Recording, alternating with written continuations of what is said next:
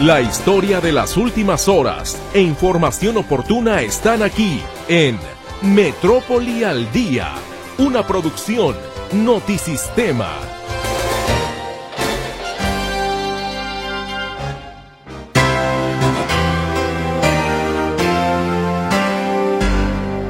Me da mucho gusto darle a usted la bienvenida a este espacio informativo Metrópoli al Día y le agradezco por supuesto también de antemano a nombre de todo el equipo. Qué bueno que está con nosotros. Hoy es ya jueves 15 de febrero de 2024 y aquí iniciamos con el resumen informativo. Caravana de transportistas colapsó la carretera a Chapala. Exigen mayor seguridad en las carreteras. Aquí en Jalisco, pues el, punto más peligroso que tenemos es eh, yendo hacia los altos de Jalisco. De aquí hasta Lagos. Finalmente, miembros de la Alianza Mexicana de Organización de Transportistas y funcionarios de la Secretaría de Gobernación lograron avances en las mesas de trabajo, por lo que terminó la manifestación de este jueves. Más de mil casos de niños con cáncer se atienden en Jalisco, principalmente leucemia y tumores, informa la Secretaría de Salud al conmemorarse el Día Internacional del Cáncer Infantil. Importante decir que hasta el momento también el registro de niños, niñas con cáncer tiene ya detectados 1096 casos. En otro tema, la dependencia rechaza negligencia tras la muerte de una paciente en el centro psiquiátrico de El Zapote. Es un tema de fiscalía, el tema de esta, de esta persona. No voy a hablar ya más del tema. Si hay otros temas que quieren que trate. Autoridades de salud prevén un año difícil para Jalisco en materia de dengue. También para el estado de Jalisco hemos tenido mayor número de casos durante este año que lo que teníamos a la misma semana el año pasado. Al cumplirse 16 años de la muerte del niño Miguel Ángel López Rocha, crece el número de decesos por contaminación del agua en el río Santiago. No hemos encontrado eco en las autoridades, la Conagua sigue negando su responsabilidad y ya son 16 años de impunidad. Suspenden actividades del Festival G de Luz de este viernes por condiciones climatológicas adversas. Elementos de la Fiscalía de Jalisco detienen a una banda dedicada al robo de ganado. Esta tarde estamos aquí con usted, mi compañera Berenice Flores, quien estará contestando sus llamadas telefónicas en el 33 38 13 15 15 y 33 38 13 14 21. Mi compañero César Preciado está al frente del control de audio y ante este micrófono le saluda con el gusto de siempre su servidora Mercedes Altamirano. Y pues bien, este jueves el cielo ha estado nublado parcialmente nublado. Hay posibles episodios de lluvia débil dispersa en algunas zonas del área metropolitana de Guadalajara para la noche.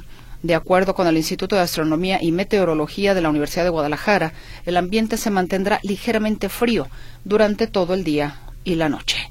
Y nos vamos a la pausa comercial y al regreso de la misma le tendremos toda la información, los detalles de la información de lo que se ha generado este jueves 15 de febrero de 2024.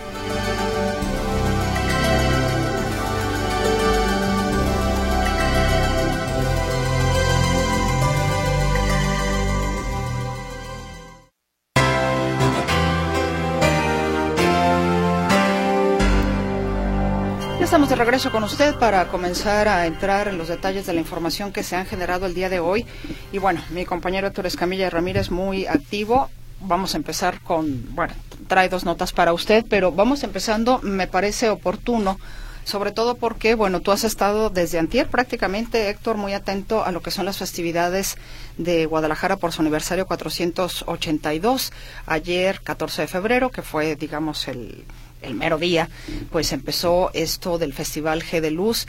Va a haber más festividades o más eventos, pero pues se da a conocer que se suspenden las actividades del Festival G de Luz para mañana y hacen algunos cambios en los horarios para el día de hoy y es mejor que usted lo sepa desde ahorita, pues para que tome previsiones, porque si estaba pensando ir más tarde, a lo mejor va a tener que adelantarse. Pero tú nos informas, Héctor, bienvenido, buenas tardes. ¿Qué tal? ¿Cómo estás, Meche? Un gusto saludarte. Sí, fíjate que las autoridades municipales tapatías decidieron que mañana no habrá Festival G de Luz. Originalmente el festival iba a ser del 14 al 18 de febrero. No obstante, el pronóstico del clima señala que, digo, también le sirve, si, aunque no pensar ir al Festival G de Luz, esto le sirve, el pronóstico señala que es muy posible que mañana, incluso desde hoy en la noche, hasta la madrugada del sábado, se estén presentando lluvias en la zona metropolitana de Guadalajara. El, eh, las autoridades, en este caso de protección civil, hacen un monitoreo todo el tiempo eh, para estar determinando estas condiciones, sobre todo cuando hay eventos masivos. Y esta posibilidad de lluvia obliga a las autoridades a no llevar a cabo el Festival G de Luz. Esto cambia un poco, por ejemplo, con esta dinámica de, de otros años, donde febrero suele ser bastante seco. Incluso el año pasado, el mes de febrero fue tan seco que ya a estas alturas estábamos registrando incendios en el bosque de la primavera, por poner un ejemplo. Pero esta ocasión, diferentes fenómenos meteorológicos en el Pacífico están provocando pues esta humedad que está entrando y por tanto lluvias.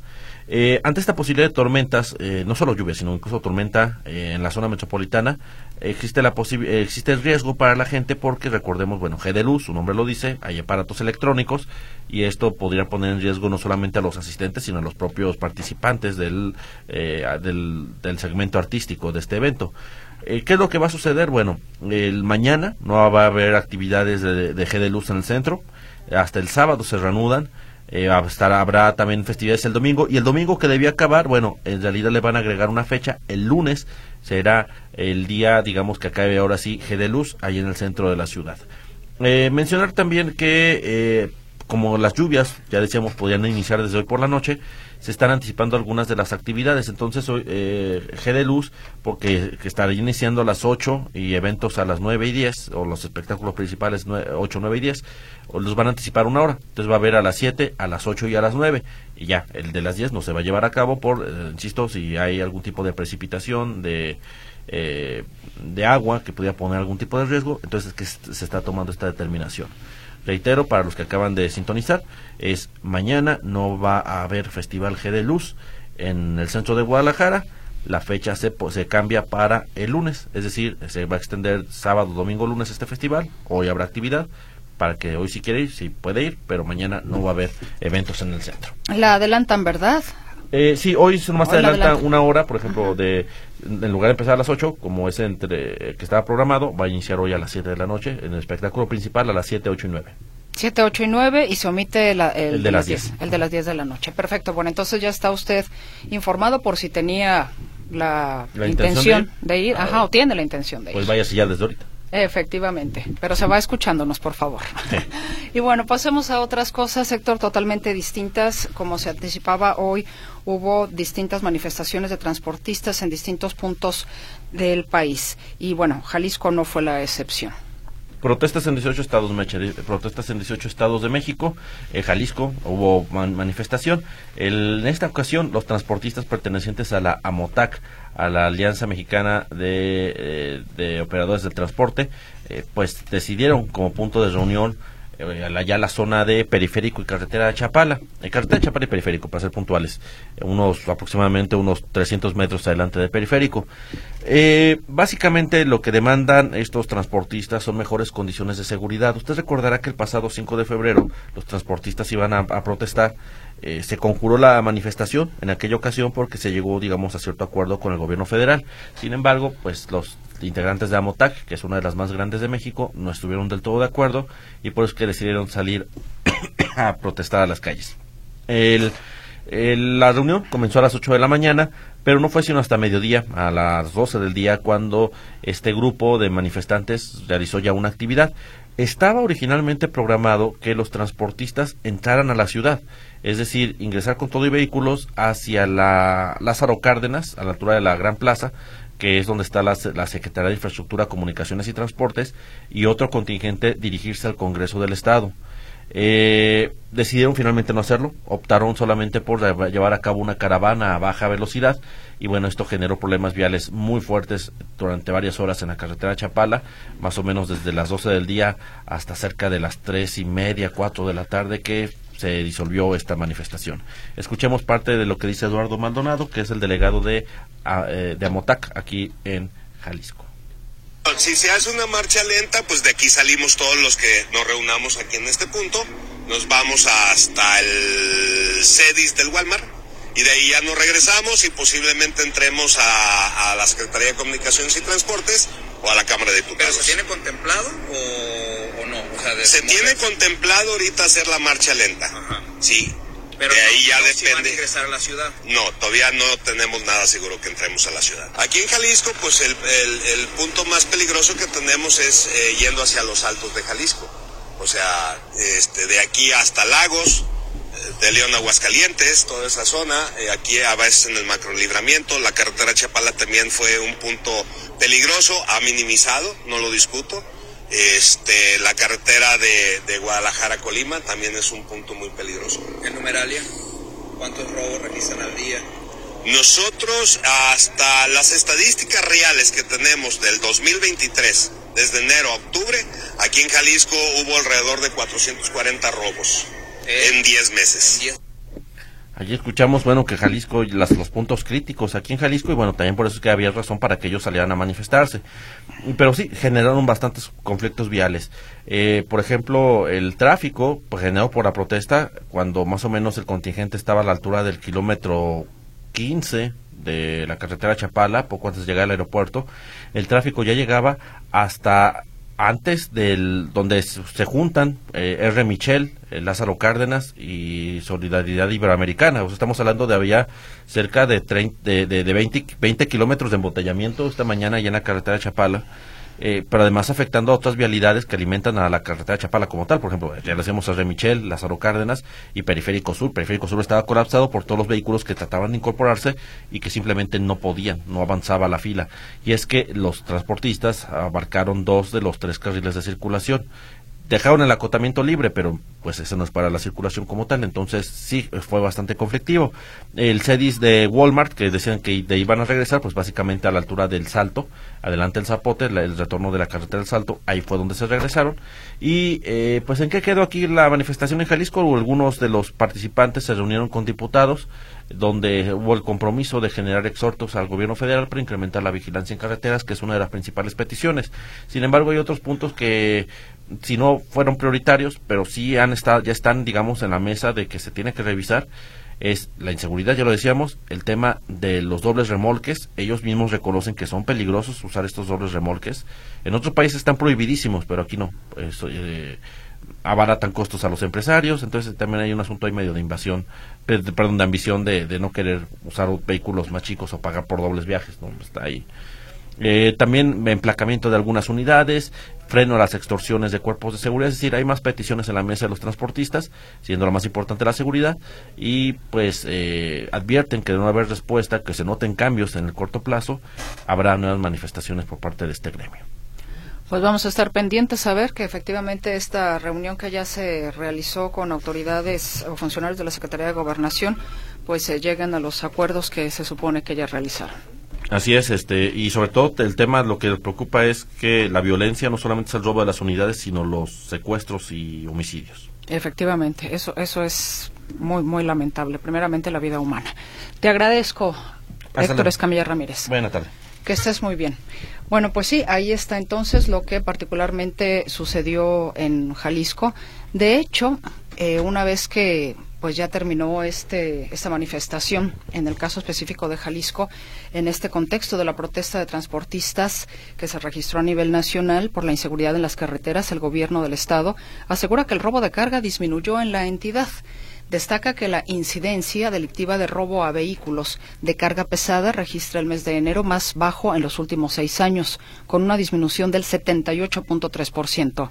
Indica que, según los datos del Secretariado Ejecutivo del Sistema Nacional de Seguridad Pública, en enero de 2018 se registraban 69 de estos delitos. Al mes de enero de 2024 se contabilizan 15.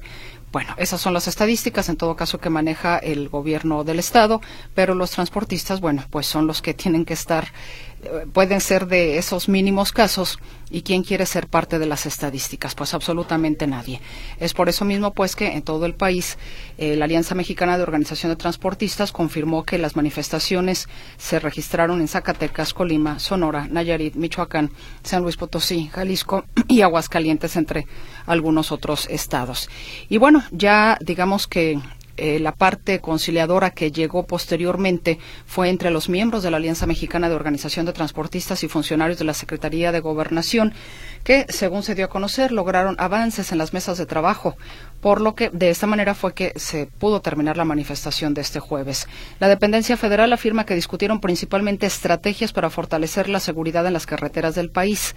Detallan que mantendrán las mesas de trabajo, se reforzará la inspección a tracto, a tracto camiones para garantizar que cumplan con la norma y realizarán operativos en corralones para evitar abusos.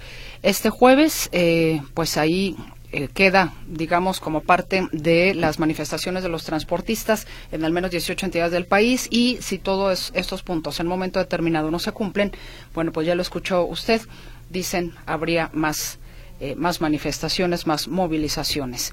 Y el presidente de la República, antes de todo esto, en la mañana, catalogó o, sí, calificó como actos de eh, politiquería las manifestaciones de los transportistas.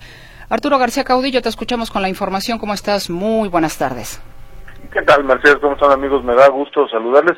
Pues yo sinceramente no sé dónde estuvieron los avances en las mesas de negociación, porque exactamente de lo mismo habló Luisa María Alcalde por la mañana en Acapulco se llevó a cabo la reunión del gabinete de seguridad y la conferencia mañanera y ahí Luis María Alcalde decía que ya tenían avances y que estos avances eh, pues se fueron se vieron interrumpidos eh, y, eh, y los mismos que mencionabas hace un momento que tenían que ver con la seguridad en las carreteras y todo eso bueno de esos mismos habló Luis María Alcalde. Y después decía yo no entendí porque de repente se levantaron los líderes sindicales eh, de la mesa y ahí se paró la negociación. Vamos a escuchar justamente lo que dice Luis María Alcalde y después al presidente López Obrador. hemos venido avanzando en las demandas, pero el día de ayer se decidió, en el caso de la MOTAC, levantarse de la mesa eh, y eh, establecer diversos bloqueos que afectan a la ciudadanía desde nuestro punto de vista eh, infundados, injustificados, dado que hay una mesa constructiva para atender sus problemáticas. Ahorita están los paros en específico en eh, la carretera en Querétaro, en México Pachuca y pues, por supuesto afectando a la ciudadanía. Entonces, eso era lo que decía Luisa María Alcalde por la mañana y exactamente lo mismo que mencionaste de los avances que habían obtenido el día de hoy, pues son los mismos de los que había hablado Luisa María Alcalde, por eso digo, yo no sé de a qué este, a qué avances se refieren en estas mesas de negociación, a quien sí de plano no le interesó y dijo que ese no era casi casi no era su problema, fue el presidente Andrés Manuel López Obrador, porque dijo a mí que ni me vayan a buscar a Palacio Nacional, porque yo no los voy a recibir, tienen que eh, seguir negociando con la Secretaría de Gobernación y para eso está Luisa María Alcalde Así es que el presidente López Obrador considera que esto de hoy, estos paros eh, de transportistas, no son sino otra cosa más que politiquería. ¿Por qué? Porque dice están muy cerca las elecciones. Sostengo con todo respeto que tiene un propósito politiquero, ni siquiera político.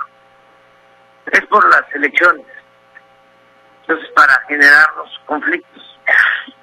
No hay problema que no se haya atendido, porque no podemos dejarnos chantajear. Eh, si se, se trata de causas justas, ahí estoy. Pero, a ver, te vamos a tomar todas las carreteras.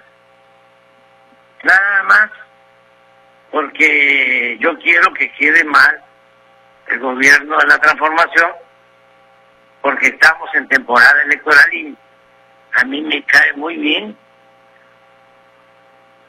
el bloque conservador de Claudio X González, de los FIFIs.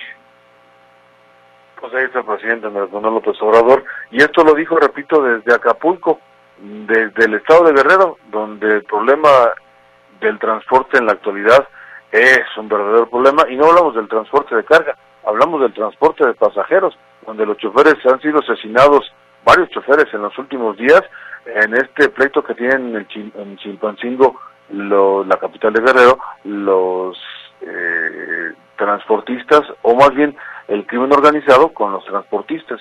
Eh, eh, y un asunto que también, pues, de alguna manera está desestimando el gobierno federal, eh, porque pues las voces eh, son muchas que piden la intervención de los tres niveles de gobierno, porque el tema del transporte en la capital Chilpancingo y también en Acapulco es una cosa de preocupar. Pero bueno, eso lo que lo que mencionó el presidente López Obrador, usted lo escuchó respecto de estos paros de transportistas en todo el país, eh, porque dice que son politiquería y que él no va a aceptar ningún tipo de chantaje. Mi reporte, Mercedes. Bueno, pues vamos a ver qué es lo que sucede entonces, porque efectivamente la, el comunicado fue de que al menos el encuentro que tuvieron hoy fue, digamos, pues eh, provechoso. Dejémosle simple y sencillamente así, porque tendremos que ver que las acciones o los acuerdos se tornen en realidad en hechos corroborables. Sí, ojalá, vamos eh, a, esperar, ojalá que esto se dé una solución pronta eh, y en beneficio de, pues de la ciudadanía, que es la más afectada en este caso. Arturo García Caudillo, muchas gracias. Hasta el rato. Que estés muy bien. Y vayamos ahora con otros temas. En el marco de la conmemoración del Día Internacional del Cáncer Infantil se da a conocer que en el Estado se atienden más de mil casos de cáncer en niños. Mi compañera Claudia Manuela Pérez nos tiene el reporte. Claudia, ¿cómo estás? Muy buenas tardes. ¿Qué tal, Mercedes? Gracias. Muy buenas tardes. La Secretaría de Salud Jalisco efectivamente informó hoy que atiende 1.096 casos de cáncer infantil. El secretario de Salud, Fernando Petersen, así lo dijo en la conmemoración del Día Internacional del Cáncer Infantil. Destacó que la supervivencia ha aumentado en Jalisco de pequeños, de niños que enferman, pero que sanan, que salen de esta enfermedad. Escuchamos al secretario de Salud. Importante decir que hasta el momento también el registro de niños con cáncer tiene ya detectados 1.096 casos, de los cuales el 17.3% están actualmente en tratamiento. El resto, o sea, el 82.7% están en vigilancia ya, ¿no? O están en cuidados paliativos. Bien, comenta que el principal tipo de cáncer que se atiende en niños de Jalisco es la leucemia, con más de 400 casos y, los y el resto son linfomas de diferente tipo los que atiende Jalisco en, en cuanto a cáncer infantil. Y por su parte, el director de los hospitales civiles, Jaime Andrade, comenta una muy buena noticia, que la supervivencia ha aumentado a casi nueve. Dice que actualmente casi nueve de diez niños que enferman de cáncer en Jalisco sobreviven a la enfermedad. Tiene una supervivencia de nueve por diez. Dice que esto se ha logrado gracias a la modernización de todo el equipamiento para atender a los niños, también para la capacidad, por supuesto, de los doctores y al mejoramiento en cuanto a los métodos. Dice que recuerda que Jalisco compra medicamento, Jalisco ha invertido en la compra de medicamento y con esta modernización que se dio en el Hospital Civil Nuevo Juan y Menchaca, los pisos 7 y 8 de este hospital, dice, ha mejorado, ha aumentado la supervivencia de estos pequeños todos los derechos Perdón, escuchamos al secretario, al director del OPD Hospitales Civiles, Jaime Andrade. Anteriormente, de, los niños que tenían una enfermedad crítica, eh, antes de tener las instalaciones que, que hoy tenemos, morían más o menos cuatro de cada diez niños por alguna complicación asociado a esto. Hoy, eh, desde que tenemos las instalaciones de terapia intensiva, tenemos tasas de mortalidad de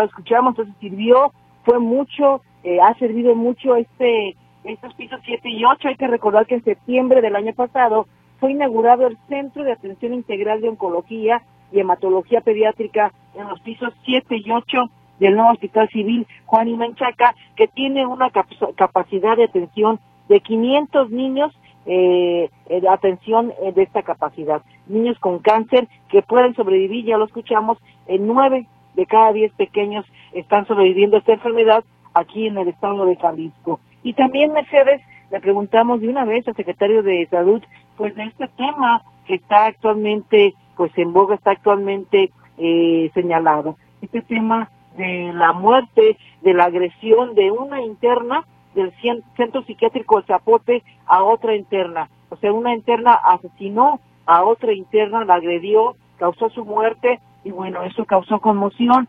Se dice también, se, se comenta por eh, en algunas eh, personas que falta medicamentos, que al parecer no hay cinco medicamentos importantes en este centro psiquiátrico y que también por eso fue esta negligencia. Bueno, el secretario de Salud, Fernando Petersen, número uno, niega que haya existido negligencia, señala que primero tiene que investigarse, que la Fiscalía del Estado está al tanto de esta investigación y dice que se tomarán las medidas necesarias cuando terminen las investigaciones.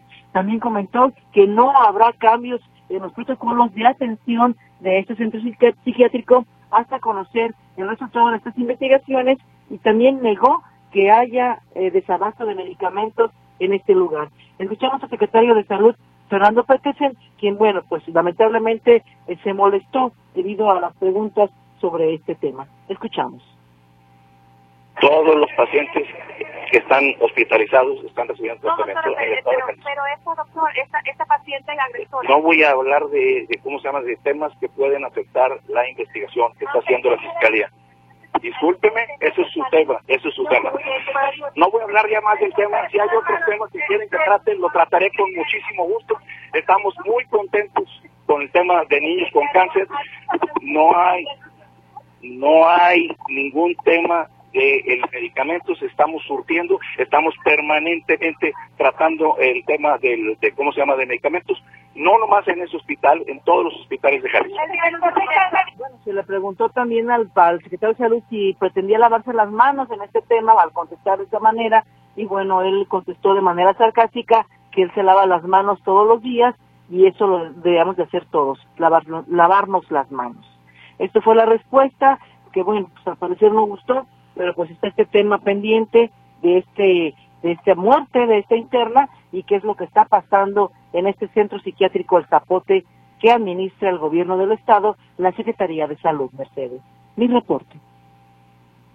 Pues Claudia, esta declaración del secretario de Salud eh, contrasta, me parece, con lo que más adelante vamos a tener con nuestro compañero José Luis Escamilla, que declaró el presidente del Supremo Tribunal de Justicia de Jalisco, Daniel Espinosa Licón, que acusa que hay descuidos en esas instalaciones. Es decir, puede haber medicamento, pero él señala que falta un área de seguridad, que no hay custodios, que no tienen procesales, en fin, una serie de situaciones que pues van más allá de un mero medicamento, que era lo que me parece defendía en este caso el secretario de, Salud. Entonces, esto lo vamos a tener más adelante, porque sí, mm, te, digo, son muy contrastantes las declaraciones de, eh, de ambos, tanto de, Daniel Espinosa como del doctor Petersen.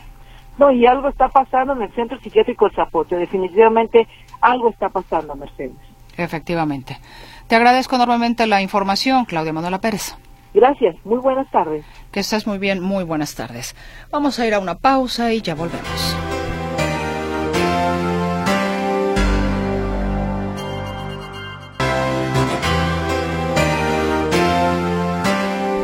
Tengo un servicio social, ojalá nuestra amable audiencia pudiera apoyarnos porque se está requiriendo sangre sangre de cualquier tipo. 10 unidades de sangre es lo que se necesita de cualquier tipo para el paciente Jorge Aro Ortiz. Jorge Aro Ortiz, él se encuentra hospitalizado en el Hospital Civil de Guadalajara en la unidad de VIH. Si usted tiene la posibilidad de donar mucho, se le va a agradecer, pero sí le pide el Hospital Civil que por favor, si va a donar sangre, que tramite la cita hay que entrar a la página web del Hospital Civil, ahí hay un banner que direcciona a la página para agendar cita.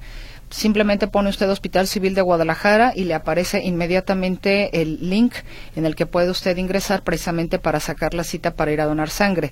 Está muy sencillo, es www.hcg de Hospital Civil Guadalajara, digamos eh, las, las iniciales, www.hcg.gov.mx MX. Muchísimas gracias de antemano en lo que nos pueda asistir, por favor, con este servicio social. Y vayamos ahora a otras cosas. ¿Cómo pasa el tiempo de rápido? 16 años ya de la muerte que se volvió en un ícono de la lucha contra la contaminación, en ese caso del río Santiago, del pequeño Miguel Ángel López Rocha. Y las respuestas a los activistas, a las personas que viven cercanas al río Santiago, pues parece ser que han brillado bastante por su ausencia. Y mira, Héctor, no me dejarás mentir, tú y la audiencia, que en cada elección, desde este, desde este lamentable deceso de este pequeño, pues eh, los candidatos lo usaron como, pues como bandera de, de promoción, ¿no? Nosotros sí vamos a hacer y poner y tal, digo, aquellos que pudieran tener cierta influencia, ¿no? Para supuestamente resolver el tema de la contaminación. ¿Cómo estás? De nueva cuenta te saludo, bienvenido. ¿Qué tal, Meche? ¿Cómo estás? Sí, el tema del Yo Santiago es un tema delicadísimo porque en realidad no hay una no hay ninguna política, siendo muy realistas, para que esto se pueda revertir. Él, por ejemplo, está programándose esta inversión de la presa del, ahogado, está llevándose a cabo esta inversión de la presa del ahogado para eh, el tema del tratamiento de las aguas residuales, pero tienes un problema grave cuando la contaminación procede desde toda la cuenca, desde el Estado de México, cuando no hay quien supervise, por ejemplo, las descargas de muchas empresas que están en la cuenca, en la zona de Jalisco, desde Ocotlán hasta El Salto. Entonces, eh, sí hay mucho discurso y mucho mensaje sobre la intervención, pero la realidad es que no están funcionando porque no hay nada integral, no están, no están concatenadas las políticas públicas para el tema del río Santiago y esto genera que eh, se sigan presentando enfermedades según lo documentan los, los colectivos. Se cumplen 16 años de la muerte de Miguel Ángel López Rocha, este niño de 8 años que cayó al yo Santiago eh, falleció días después a causa del contacto con las aguas contaminadas con arsénico y otros metales pesados que le cobraron la vida. Prevalecen las omisiones, es lo que acusan estos organismos de la sociedad civil. Algunas cifras, por ejemplo, que se están dando, el tema del salto es gravísimo. Jalisco es, es el primer lugar internacional en, en, eh, insuficiencia renal.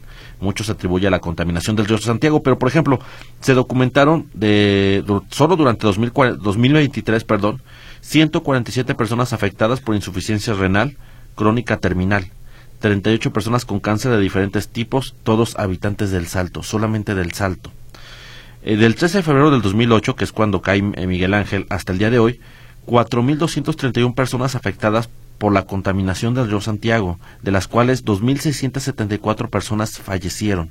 Diferentes padecimientos generados por esta contaminación, de, sobre todo de, metales pesados en las aguas del río Santiago, que están perfectamente documentadas por diferentes organismos nacionales, internacionales y defensores de derechos humanos. Es decir, contaminado está, es una realidad. Vamos a escuchar lo que dice Raúl Muñoz del Comité Ciudadano de Defensa Ambiental del Salto, que, es el que es una de las personas que hoy pues platicaron y dialogaron sobre este tema. No hemos encontrado eco en las autoridades, la Conagua sigue negando su responsabilidad y ya son 16 años de impunidad.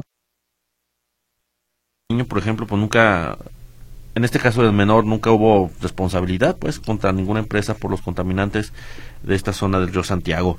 Eh, los programas de saneamiento pues te advierten son insuficientes, no basta con estas inversiones de tratar las aguas, sino evitar que caigan las aguas sobre todo y la intervención completa de la autoridad o la instancia federal porque es un asunto que compete a varias entidades, no solamente a Jalisco.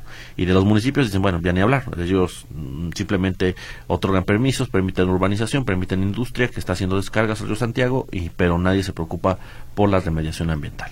¿Será que algunos de los candidatos tomará esto de bandera? Seguramente sí. Como botín político deja bastante.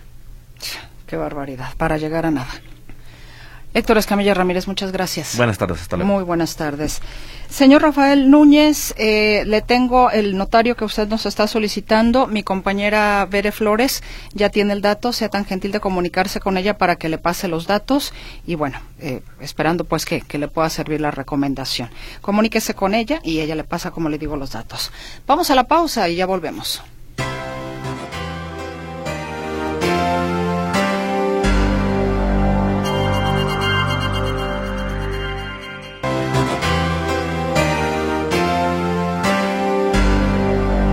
Para reflexionar.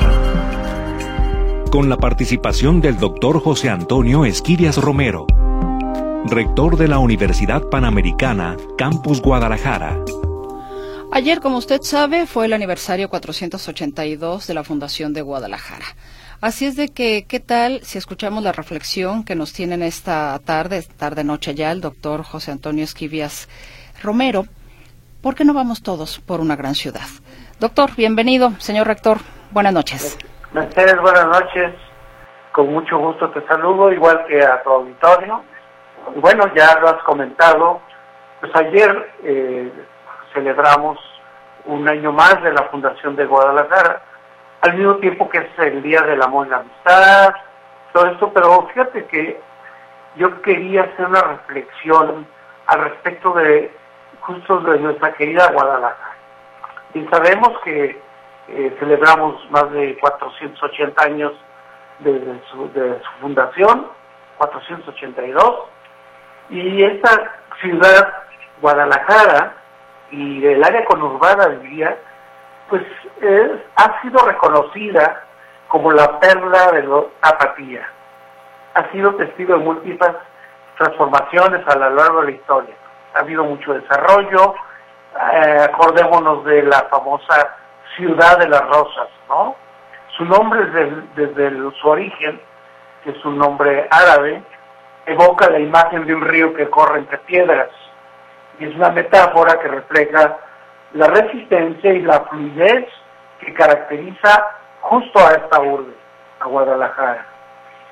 Eh, fue fundada, como también lo sabemos, en tres ocasiones, en donde primero se estableció eh, pues en otro lugar fuera de aquí, en, cerca de por allá en Zacatecas, y luego hasta que finalmente en su ubicación actual terminó siendo en 1542, en donde ahora está el Centro Cultural y Comercial de Occidente de México, como podría ser las cercanías del Mercado San Juan de Dios. Y a lo largo de los siglos, pues Guadalajara ha sido definida, como te decía en un principio, como la ciudad de las rosas. Un lugar donde la belleza y la cortesía eran valores fundamentales sin embargo, en tiempos recientes, parece que estos atributos se han ido desvaneciendo poco a poco. Por lo que para recuperar el esplendor perdido, perdido es crucial fomentar la participación de todos los ciudadanos. Cada uno de nosotros, cada individuo, deberíamos asumir la responsabilidad de ser parte de este cambio. Desde acciones cotidianas en el hogar hasta la participación activa en la comunidad. Todos tenemos un papel que desempeñar para lograr rescatar esa famosa ciudad de las rosas, esa perla capatía.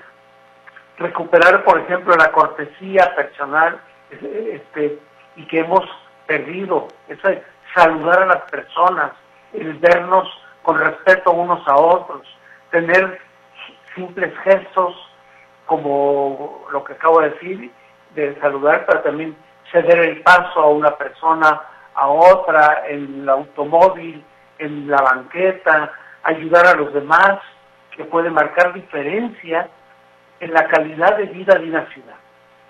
Además, también creo que es fundamental respetar las normas de convivencia, desde las reglas de tránsito, lo acabo de decir, hasta el cuidado del medio ambiente cuidar nuestros jardines, nuestros cabellones, formar parte, por ejemplo, de nuestra, de los, la dirección de nuestros, eh, no sé, nuestras colonias, cómo mejoramos nuestra colonia, cómo vemos a nuestros gobernantes, cómo, así como los elegimos, cómo les podemos pedir y exigir que nos ayuden a conservar esta ciudad. Esto es algo que me gustaría que ayudar a, reflexionar con todo tu auditorio para que pudiéramos recuperar eso. Por eso este 14 de febrero es una oportunidad que nos permite reflexionar sobre el pasado y sobre el futuro de Guadalajara. Más allá de celebraciones tradicionales, que son muy buenas, también hacer esto que te acabo de decir. Desde acciones muy personales, ser corteses, ocuparnos de la basura de la calle, nuestro camellón, nuestra participación en las colonias, nuestra participación en los gobiernos y buscar el que ayudarnos entre vecinos, echarnos la mano para que nuestro perla tapatía vuelva a tener ese brillo y esa belleza que desde hace muchos años disfrutamos y que cada día podemos ir perdiendo poco a poco. Hasta aquí la reflexión, Mercedes, sobre el tema de nuestra querida Guadalajara. Doctor, es que sí hemos perdido mucha calidez humana porque también me parece, a reserva de su mejor opinión y de nuestra audiencia, hemos perdido calidad de vida con una ciudad más grande, una ciudad más caótica, una ciudad en la que estamos contra el tiempo.